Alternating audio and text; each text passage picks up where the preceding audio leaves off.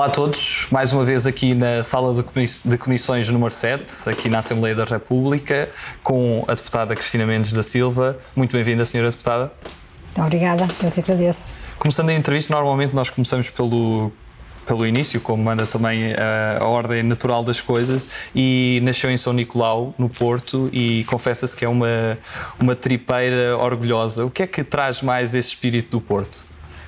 É assim, eu sou tripeira, mas depois tive muitos anos em Lousada, uh, passei por outros locais, uh, até por, por, motivos profissionais, por isso acabo por ter uh, algumas características, nomeadamente algum sotaque, porque não foi fácil de, de, de eu perder, mas o amor à cidade, e acho que é uma cidade emblemática, tem realmente características diferentes que nos envolvem que são marcantes, mas também é, é uma forma de nós gostarmos do, da nossa região, da região norte. Eu acho que o Porto simboliza muito do que o norte tem para oferecer e eu identifico-me muito com a, com a cidade do Porto, embora tenha consciência de que as minhas influências maiores de vida e de, de gostos e de, de, atividades têm a ver também muito com a região de Lousada, onde estive nos últimos anos. Sua profissão é educadora de infância, mas já lá vamos. Como é que era a Cristina como jovem, ainda na escola?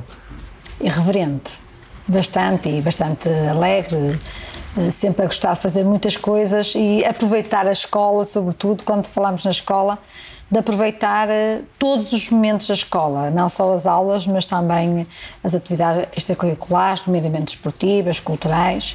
Gostei muito de andar na escola, foi um dos sítios eh, em que me senti muito feliz. E o que é que a marcou mais na sua infância e no seu crescimento? Várias coisas, mas eu julgo que, sobretudo as pessoas, continua a ser o que mais me marca, ou seja, as pessoas que foram passando por mim, eu por elas, eh, e recordo, recordo sobretudo pessoas, mais do que lugares, sobretudo as pessoas, amigos, professores, eh, pessoas com vizinhos, pessoas importantes até para o meu crescimento e que me deram a oportunidade de fazer coisas e recordo sobretudo pessoas. E quando é que percebeu que queria ser educadora de infância? Uma pergunta muito interessante. Não, sempre tive muito Muita pena de não ter o mesmo eh, gosto que alguns dos meus colegas e minhas colegas tinham, que era ter uma vocação para. Eu sempre gostei de fazer muita coisa, tinha um leque muito amplo de, de gostos e gostava muito de trabalhar, eh, de produzir, de realizar algo. Por isso não foi muito fácil para mim eh, conseguir ter uma, uma indicação do qual seria o curso que, que deveria tirar. Tinha uma certeza, não, nunca fui muito de trabalhos administrativos, coisas assim muito repetitivas, não era a minha área, mas depois concorri uh, a cinco cursos. Concorri a enfermagem, professor de educação física, concorri uh, também para as forças policiais, para a GNR, uh, depois concorri para primeiro ciclo, professor de primeiro ciclo e educador de infância. Depois comecei a. Umas porque não entrei, outros porque não gostei tanto, eh, sobretudo o primeiro ciclo, mas estive um, um mês uh, no curso do primeiro ciclo. Uh, quando percebi que tinha que dar avaliações aos meninos com 6 anos, 7 anos, achei que era assim algo um bocadinho violento. E uh, quando tive o resultado do curso de pré-escolar, fui assistir às aulas de segundo ou terceiro ano, já não estou em erro, em que tinham uma aula prática, tinham que, que estar no jardim, e perto, mesmo perto do, da escola onde estudei, que foi em Penafiel, mas até primária de Penafiel. E eu assisti e gostei imenso. E achei que, que era preferível do que o curso que, que estava. Então fiz uma permuta. Uma colega saiu do primeiro ciclo, foi para o pré-escolar e eu eh, vim para o pré-escolar. Eh, acabei por fazer essa permuta. Enfermagem, não entrei. E educação física, não consegui os, os tempos mínimos de natação. Tínhamos que nadar dois estilos, nós não tínhamos piscinas naquela região, agora já temos. Lousada tem uma piscina grande, onde se fazem provas, mas na altura não havia. E eu tive que aprender a fazer os tempos e as técnicas eh, em dois meses, no ISEP no Porto e não consegui os tempos. GNR, depois tive que lá ir eh, desistir, fui chamada para testes, mas desisti e fiquei no, na pré-escolar. E há sempre aquele clichê quando falamos com professoras, com educadoras, que, que se diz que, que não só ensinam, mas também aprendem com, com, os seus alunos. O que é que sentiu que, que aprendeu mais com crianças também tão jovens? O facto de ser educadora uh, acrescentou-me muito uh, como pessoa, porque é muito importante nós percebermos que todos nós já fomos pequenos e, e eu percebi rapidamente que dos 0 aos 100 anos a melhor fase, a fase em que nós somos melhores pessoas, é quando nós somos muito pequeninos. Não só porque somos inocentes, mas porque somos verdadeiros, somos reais, somos muito uh, francos, sinceros. Uh, e acho que é, é, essa sinceridade, essa verdade, sentimento de justiça, a criatividade, a espontaneidade, a alegria de viver, eh, todas essas características continuam, eh, após 34 anos, ainda me apaixonar, porque eh, sinto que quando estou com as crianças o mundo é sempre muito mais bonito e muito melhor.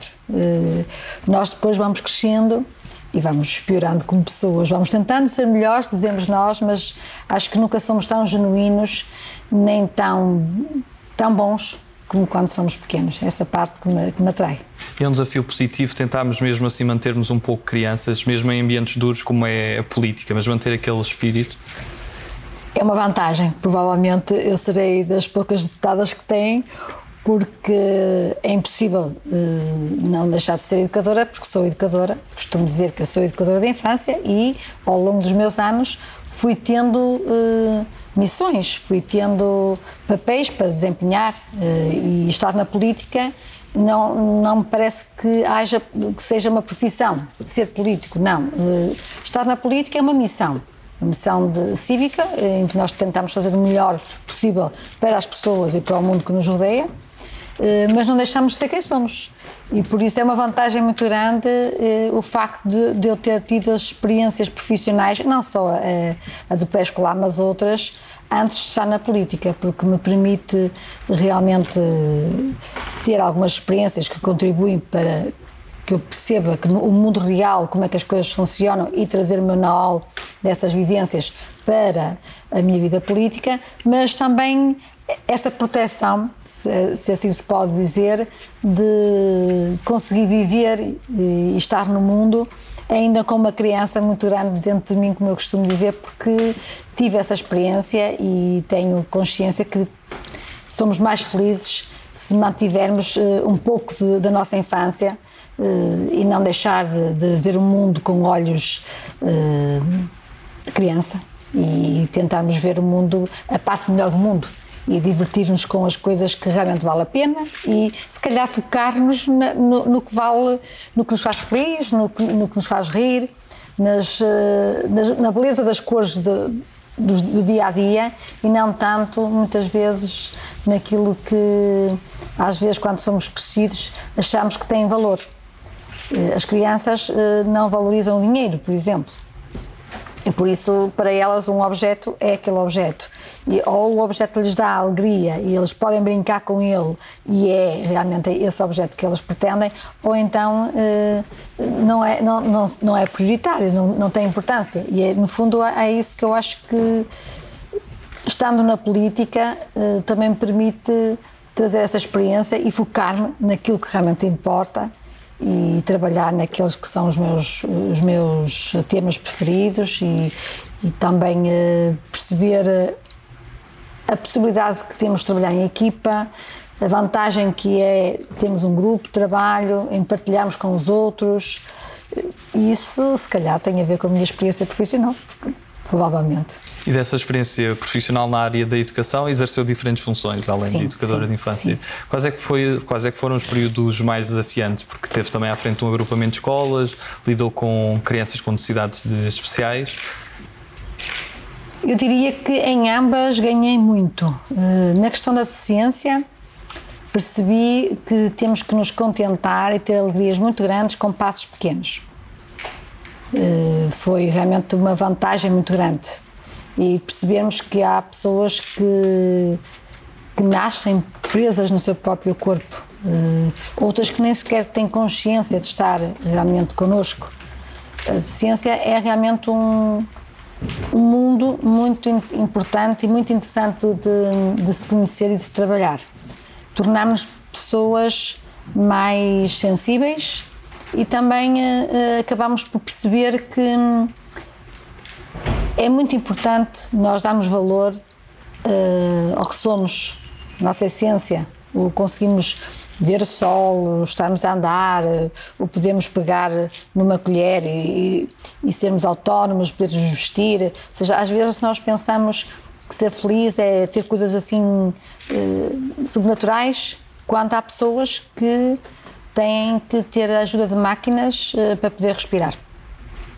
E às vezes conseguem mesmo assim emitir o seu sorriso e, e uh, ter um, gestos, ter, ter olhares amigos para quem os rodeia. Isso faz-nos sentir, às vezes, muito pequenos, às vezes não valorizamos a vida que temos. Eu acho que depois de trabalhar com a deficiência, passei a ser muito mais grata e, e a não, não, não exigir demasiado nem de mim, nem de quem estava perto de mim, nem da própria vida. Acho que nós temos que agradecer os momentos bons e os menos bons. E ficou a deficiência que eu acho que consegui perceber bem isso. O agrupamento de escolas, tive a felicidade de estar num dos primeiros agrupamentos a ser eh, constituído no nosso país. Foi uma experiência, 15 escolas, agrupamento horizontal, só jardins de infância e escolas de primeiro ciclo. E uma felicidade também, porque são os dois ciclos eh, mais importantes que qualquer um de nós tem na nossa vida escolar. Eh, uma criança que faça um pré-escolar, que frequente o pré-escolar e que faça um primeiro ciclo bem feito, é uma criança que nunca terá problemas na escola nos anos seguintes, eh, dificilmente. E por isso é um desafio muito grande ver crianças tão pequeninas a começar a aprender a ler, a escrever, a ter consciência de si próprio, de fazer eh, uma série de, de tarefas que são tão difíceis, mas que depois no dia a dia as minhas colegas conseguem fazer com que pareça fácil.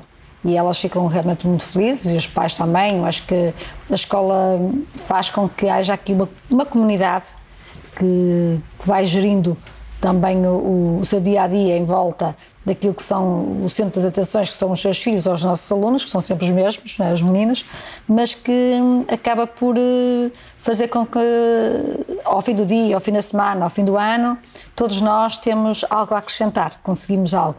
E ser professor, eu costumo dizer que é uma felicidade muito grande, porque recomeçamos todos os anos, o ano letivo. É um recomeço, um novo recomeço. E recomeçar realmente é muito bom. E uh, mesmo em, em gestão, eram 15 escolas, bastantes alunos, muitos professores, os primeiros concursos uh, a nível informático de professores, várias experiências engraçadas, mas que recordo também com muita felicidade. E como é que aparece a ligação à política? Um convite. Precisamente nessa altura, estava à frente do grupamento de escolas, um convite do Presidente da Conselhia e do, do uh, Presidente, então Presidente de Câmara, que era candidato às eleições com uma lista e que me convidou. E eu sou sincera, na altura, embora uh, tivesse ligações ao Partido Socialista, mas nunca tinha pensado em enverdar pela carreira política, para, pelo lugar, por me candidatar, nem sequer tinha pensado uh, nessa possibilidade.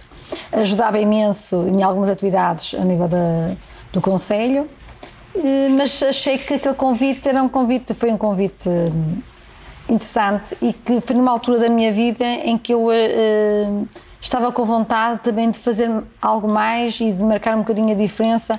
E, e muitos projetos que nós tínhamos no agrupamento de escolas uh, tínhamos muitas vezes muitas um, barreiras barreiras com falta de meios, eh, barreiras com falta de, de possibilidade de, de, fazer algo mais abrangente, que não fosse só a atividade ativa e as atividades que, que estão normais dentro da escola. E por isso achei que poderia dar um contributo, um contributo, para a educação um bocadinho uh, noutro, noutra perspectiva, principalmente a, a perspectiva social, uh, porque me, sempre me fez muita confusão a diferença em que muitos alunos chegavam à escola. A diferença tinha a ver com problemas familiares, problemas ligados uh, também à pobreza, uh, e, e achei que provavelmente seria uma experiência interessante. E, e aceitei. E depois desse a experiência com o poder autárquico, como é que surge a experiência com o poder legislativo, e neste caso aqui na Assembleia da República? Outro convite, outro convite após hum, 14 anos de, de estar no, no poder autárquico e que me deu uh, um convite irrecusável, realmente um convite onde eu fiquei num lugar muito destacado na lista do ciclo do Porto. A necessidade de termos alguém que representasse também a, a região de onde eu sou oriunda, que é o Tamgue Souza, porque também uh, havia essa, essa pretensão. E também o facto de poder fazer algo mais, tal e qual como quando entrei para a Câmara, uh, em relação àquilo que é as dificuldades de fazer uh, a gestão do local. Ou seja, há muita dificuldade em nós conseguimos às vezes fazermos todos os projetos porque ou por falta de legislação ou porque estamos demasiado eh, enredados em, em, em, algumas dificuldades ainda de, de possibilidade de termos temas transversais uh, a vários, vários departamentos e vários uh, ministérios, não é? E, que eu pensei assim, olha, pode ser que estando uh, em Lisboa, estando no Parlamento, eh, possa dar um contributo daquilo que já sei fazer no terreno, mas agora melhorando, se calhar, aqui a parte mais ligada à legislação para que seja mais fácil eh, governar localmente através de, daquilo que são alguns mecanismos e, e algumas. Hum, eu não, não, diria só legislação, mas também projetos, eh, programas nacionais, eh, em que eh, há eh, os problemas de governança e liderança. Muitas vezes também a legislação pode ser muito boa, mas também aqui há a necessidade de, de conseguirmos chegar àqueles patamares onde uma boa governança, em termos daquilo que é o trabalho, por exemplo, em rede, que eu acredito imenso, pode ser feito a nível nacional, mas com uh, o olhar no local. E esse essa possibilidade de poder fazer um trabalho diferente e de dar o meu testemunho como se pode realmente trabalhar melhor localmente, mas ter uma perspectiva uh, global do país, uh, pareceu-me ser realmente o convite ser recusável e aceitei. E como é que foi entrar pela primeira vez na sala das sessões enquanto já mandatada como deputada? É um momento pesado? Aí está, a minha, a minha alma de, de de educador de, de infância. ajudou. Uh, primeiro porque eu, nós todos fantasiámos um pouco aquilo que vemos uh, na televisão. Uh, eu, há colegas meus que já tinham passado cá, já tinham feito visitas, eu por acaso não. E por isso foi tudo uma novidade. achei realmente que, eu, que a sala era um bocadinho mais pequena do do que me parecia na televisão, parecia-me algo maior. E tenho essa percepção o primeiro dia que, que eu eh, entrei, uh, o que me senti foi muito observada. Ou seja, eu tive a plena noção que naquele momento uh, o mundo me estava a ver, que é uma sensação um bocadinho estranha.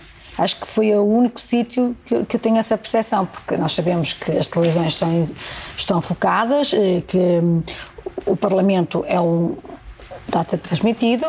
Uh, todos os portugueses, se quiserem, no momento, podem nos estar a, a ver e todo o mundo, uh, ligado como estamos neste momento, podemos estar realmente a, a temos sessões que estão a ser transmitidas, com certeza, na, na, televisão, que pode ser apanhada pela internet por todo o mundo. Ou seja, é um, um momento uh, em que a responsabilidade eh, é muito grande. Eh, fiquei com um peso muito grande em relação à responsabilidade de estar na, na, naquela sala. E ao olhar para os outros deputados, e neste caso de diferentes bancadas, há sim algum deputado que, que admire mais por diferentes razões? Sim, havia deputados que eu conhecia, que realmente tinham estado, eh, tinham acompanhado os últimos anos e que eram referências mas, e que estavam uh, sempre na televisão ou que tinha visto numa outra reunião uh, das comissões políticas, mas foi sobretudo, eu acho que a nossa líder, eu acho que a Ana Catarina Mendes foi a pessoa que eu me foquei mais, talvez também a nossa presidente do grupo parlamentar, mas por ter sido realmente das primeiras pessoas com quem eu falei dentro daquele espaço, um, o facto de nos dar as boas-vindas, de estar connosco de uma forma tão natural, uh, um ou outro colega também do ciclo do Porto, uh, estou-me a lembrar do João Paulo Correia, por exemplo, uh, que realmente foram pessoas que nos mostraram os espaços, que nos deram alguma à vontade eh, naquele que era um momento solene e ao mesmo tempo um momento que era o nosso primeiro momento no, no nosso, neste espaço tão, que é tão importante, que é a Casa da Democracia de todos os portugueses e que nós temos que saber também eh, respeitar e, e, não fomos treinados, não é? Não, não se aprende na escola como é que se entra no Parlamento, o que é que se faz no Parlamento. Esse tipo de situação é uma situação que nós apenas eh, aprendemos vivendo. Pronto, e foi isso que eu tentei fazer o melhor que pude. Seguimos agora para a segunda parte da, da, nossa entrevista, uma parte ainda mais dinâmica, e começamos já com, com as escolhas. E a primeira escolha que lhe proponho é entre humildade e ambição. Ai, humildade, completamente. Cães ou gatos? Cães. Kamala Harris ou Hillary Clinton? Camela. Fado ou música popular portuguesa? Fado. Centro ou esquerda? Esquerda. Sagres ou Superboc? Superboc. Campo ou praia? Praia. Governo Sombra ou Eixo do Mal? Não percebi essa. Governo Sombra ou Eixo do Mal, os programas de documentário político? Empate. Empate. Pfizer ou AstraZeneca? Uh, a primeira que me aparecer. 230 ou 180? Em termos de número de deputados? Número de deputados? Sim. Uh, se devem ser 230 ou 180? 230, é um perfeito. É o vosso nome do vosso programa. E se pudesse convidar uma pessoa para almoçar com quem nunca tenha almoçado, quem é que seria essa pessoa? Poderia ser estrangeira, uma, uma personalidade Ai, de diversas áreas? Para ter a oportunidade de, de, conhecer melhor uma pessoa que, que nunca se cruzou e que nunca teve essa oportunidade de estar à Papa mesa. Francisco. Papa Francisco. mais? Eu acho que já, já não é a primeira deputada a escolher o Papa Francisco. Papa Francisco. E qual é que seria o prato principal? Ai, o que ele quisesse. Eu queria conversar com ele. e qual é aquele país que nunca visitou e que gostaria mesmo de visitar? Índia. Índia? Alguma região específica ou Índia toda? Índia. Sempre gostei muito, tive sempre um, um fascínio muito grande uh, pela Índia. E a nível musical, tem sim algum estilo favorito, alguma banda? Eu gosto imenso de música. Uh, nós não falamos, eu estive à frente do Conservatório, uma Associação de Cultura Musical de Lousada durante 10 anos. Uh, essencialmente eu gosto de música. Uh, depende do meu do estado de espírito, depende do sítio onde estou, uh, mas se tivesse que, que escolher um estilo só é muito difícil. Mas gosto muito de dançar, por isso uma música alegre, música que, que também seja para ouvir, gosto muito de música clássica, para dançar, ritmos latinos, fiquemos por aqui. E para estar e para desfrutar o fado, gosto muito. Algum fadista preferido? Ou que ouça mais? Que ouça mais? Ana Moura, gosto Ana Moura. muito. E em termos literários, há assim algum autor que, que goste mais de ler, de acompanhar? Ou alguma obra? Olha, neste momento uh, tenho vários. Uh, mas o Eduardo Lourenço foi, tal, talvez também devido a, exatamente à sua morte e tudo o que foi dito, foi um, um, uma grande descoberta. Por isso, se calhar, neste momento era capaz de colocar o Eduardo Lourenço. Uh, claro que há, há, outros, há alguns já que me acompanham há muitos anos, uh, mas provavelmente até pelo pensamento uh, que é necessário nós temos aqui no lugar que estamos, também crítico. E é difícil pensar o mundo e o país é difícil uh, porque temos que ter muita responsabilidade em fazê-lo. Agora, se pensarmos com simplicidade e, e se também uh, soubermos ouvir os outros e se formos tentarmos ser o mais verdadeiros, o mais justos uh, possíveis, eu julgo que não é assim tão difícil. Mas há realmente dificuldades no mundo em que vivemos, nos tempos de hoje, que não são fáceis de, de ultrapassar. Mas eu acho que com boas leis eh, que conseguimos, eh, não consigo viver um território, um país sem, governado sem leis. E, e, por isso estou bastante expectante, ainda estou há pouco tempo, naquilo que poderá ser um percurso em que, pelo menos, eu olhar para trás, depois de ter passado por esta missão, de ter deixado algo em que eu me sinta consciência tranquila de ter feito eh, algo para contribuir para que o mundo ficasse melhor. E o que é que motiva mais diariamente, mesmo em dias como estes mais deprimentes, mais chuvosos? Qual é que é assim aquela coisa que lhe dá mais ânimo? Que... As pessoas que amo. As pessoas que amo. Acho que nós eh, amarmos e sermos amadas eh, deve ser realmente o que nos move. Claro que temos que ser pessoas íntegras, pessoas honestas, pessoas simples, que vivam a vida a pensar no que é mais importante nesta vida e por isso move-me também muito a possibilidade de, de, conseguir um mundo em que não haja pobreza. Era se me perguntasse qual seria o meu sonho, seria esse, não é? Acho que todos nós devíamos nascer e ter direito a uma família, a ter direito a uma casa, uma boa educação, uma boa alimentação, tranquilidade, paz, brinquedos para brincar, amigos para estar. Uh, e por isso um, fico muito triste quando vejo situações de pobreza, sobretudo pobreza infantil, que acho que é a maior injustiça que nós podemos ter. Eh, e por isso o que me move são mesmo as coisas simples e, sou grato todos os dias, considero-me uma, pessoa com sorte. Eh, mas o, o que eu mais eh, o que mais me move são realmente as pessoas que amo. E agora passamos para um conjunto de, de palavras soltas. E a primeira que, que escolhi, e peço que, que me diga o que é que vem à cabeça, numa ou mais palavras, é desigualdade falta de oportunidades, injustiça, eh, preconceito e falta de inteligência. Rede social, não no sentido de redes sociais, mas no sentido que estava a falar há pouco. Rede social é uh, partilha, trabalho em equipa, uh, fazendo o mínimo, atingindo o máximo, uh, parcerias, boa gestão, gestão democrática, solidariedade. Linha férrea.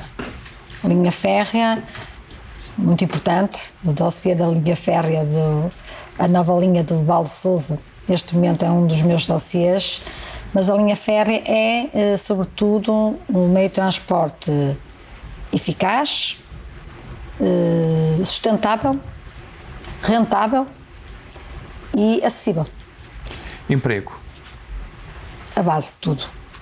TAP. Aviões. CEF. CEF. Uh, justiça e op novas oportunidades para pessoas cuja uh, a vida não lhes foi favorável. Diálogo. Felicidade. Força força, uh, liderança. Jorge Coelho. Bom camarada. Rumo. O rumo, o rumo à felicidade. O que é que sente que, que poderia ajudar a aproximar mais as, os cidadãos dos seus representantes e atenuar algum clima de desconfiança que se foi instalando? Eu acho que é, menos ignorância daquilo que é vivemos em cidadania. Eu acho que a escola eh, aqui deveria ter um maior papel naquilo que é eh, ensinar eh, as bases da política e a parte emocional das pessoas. Por isso, nós temos estas duas falhas. Por um lado, não somos educados a perceber como é que nós podemos ser melhores pessoas, porque nem sequer conseguimos perceber muitas vezes como é que somos. Por isso já, já não nos respeitamos muito entre uns e outros. E depois temos uma falha realmente em termos de cidadania, falta a disciplina de política ao longo da escola. Eh, não, não me parece justo pedir a um jovem com 18 anos que vá votar pela primeira vez sem saber o mínimo de política sem saber o que é que são os partidos, o que é que são as ideologias de cada partido, o que é que significam se nós pudéssemos ter políticas daqueles partidos, efetivamente, como é que seria o país? E acho que esta falta de, de sentimento de, de saber alguns conceitos, conceito de democracia, conceito de Estado, faz com que muitas pessoas não percebam a dificuldade eh, que é em eh, estar muitas vezes no, no, nosso papel, não é? E também, por outro lado, não conseguem perceber conceitos mais complicados porque não os conhecem. Ou seja, o que eu acho que muitas vezes acontece é o despeito é, pelo aquilo que é, é a falta de conhecimento da área que as pessoas não têm. E depois, claro, a comunicação social também, como nós sabemos, muitas vezes eh, vende aquilo que quer vender e que faz uso do marketing e daquilo que é uh, toda, toda a ciência, que é uma ciência fantástica, a, ciência da comunicação, e que muitas vezes também ao comunicar já induz uh, para um certo uh, conceito e que a pessoa com preguiça de pensar mais, também porque não sabe, acaba por ter essa imagem que, que eu não digo que também não haja exemplos menos bons, claro, mas também usar em todas as, as classes, em todas as profissões, em todos os tempos. É? Há sempre pessoas que atuam mal. Eh, agora, eu acho que muitas vezes na política nós somos hum, vistos o, por um pormenor uh, uh, vê-se o, o, todo, ou seja, por uma árvore faz-se logo o, a apologia floresta. da floresta e é muito difícil uh, nós às vezes percebermos que isso não é assim e que por trás dos políticos estão pessoas e que têm as suas famílias, as suas vidas e que é como eu dizia, provavelmente a maioria dos políticos uh, dentro do que é um político, desde presidente de junta, estar numa assembleia de junta de freguesia, estar numa assembleia de, de uma câmara do município e dentro de uma câmara até ao Parlamento, passando pelos membros do governo, a maioria dos, das pessoas que passam pela política passam alguns anos. O que quer dizer que acaba por ser quase como uma missão em que alguns de nós, durante algum tempo, estão a fazer, a trabalhar para o país. E que, que eu julgo que deveria de ser realmente um bocadinho mais uh, difícil uh, de fazer tanto escárnio, mal dizer, de uma classe inteira só porque, não sei quando, porque há uns tempos atrás, provavelmente eh, não muitos, até porque somos um país que, tem, que teve um 25 de Abril há muito poucos anos, não é? E por isso também temos uma democracia muito jovem, mas eu estou expectante nas gerações uh, vindouras que provavelmente daqui a uns 20, 30 anos as coisas serão completamente diferentes. E se pudesse resumir Portugal numa palavra, qual era a palavra que escolhia? Liberdade. E para terminar, que mensagem é gostaria de deixar aos portugueses? Esta é uma mensagem, eh, sobretudo, de, de liberdade, mas de esperança. Eu acho que neste momento, e então com, com o momento difícil que vivemos, eu acho que é uma, uma mensagem de esperança, até porque somos um povo com história, um povo que tem muito em que se orgulhar e que fizemos coisas fantásticas e que neste momento eh, sabemos que já houve outras pandemias na, na, na, história e que vamos ter a força suficiente para juntos conseguirmos ultrapassar mais este momento da história que é um momento a nível mundial, mas que eu julgo que Portugal, não só, mas também por ter neste momento a presidência portuguesa na União Europeia, mas também por termos uma comunidade da diáspora tão grande eh, que poderá eventualmente fazer eh, aqui alguma diferença. E também posso dizer que algo que me orgulha é nós também sabemos receber. Nós temos realmente pessoas que vieram, imigrantes que vieram de vários países, que é do, norte de, da Europa, mesmo de África, agora temos também uh, do Brasil, e acho que o facto de nós sermos um povo que consegue acolher e neste momento termos um país diferente em que há músicas de vários, de vários eh, cantos do mundo, como eu costumo dizer, gastronomia. Lisboa é, é sem dúvida uma, uma montra de diversidade e acho que o país tem muito a ganhar em podermos realmente nos rejuvenescer com, até com os aspectos culturais que todas essas pessoas que vêm para cá e que se apaixonam por Portugal e que se tornam portugueses de coração, que eu acho que é muito importante. Eh, não é fácil abandonar o nosso país, e se apaixonar por um país diferente e fazer a sua vida, ter a sua família. E por isso eu acho que a esperança será realmente uma boa palavra para, para o nosso país. Para quem cá está, para quem ainda vem e para aqueles que, que ainda vão nascer. Mas acho que o nosso país tem, realmente é pequenino, mas tem um espaço eh, em termos históricos que faz com que mais de 5 milhões de portugueses estejam espalhados pelo mundo. Eh, e nós sabemos que é fácil nós encontrarmos um português em qualquer lado. E por isso Portugal eh, é onde estão os portugueses. E se nós pensarmos em associar e somar aos nossos que estamos neste momento, a todos aqueles que estão pelo mundo, eu diria que Portugal é um dos maiores países do mundo.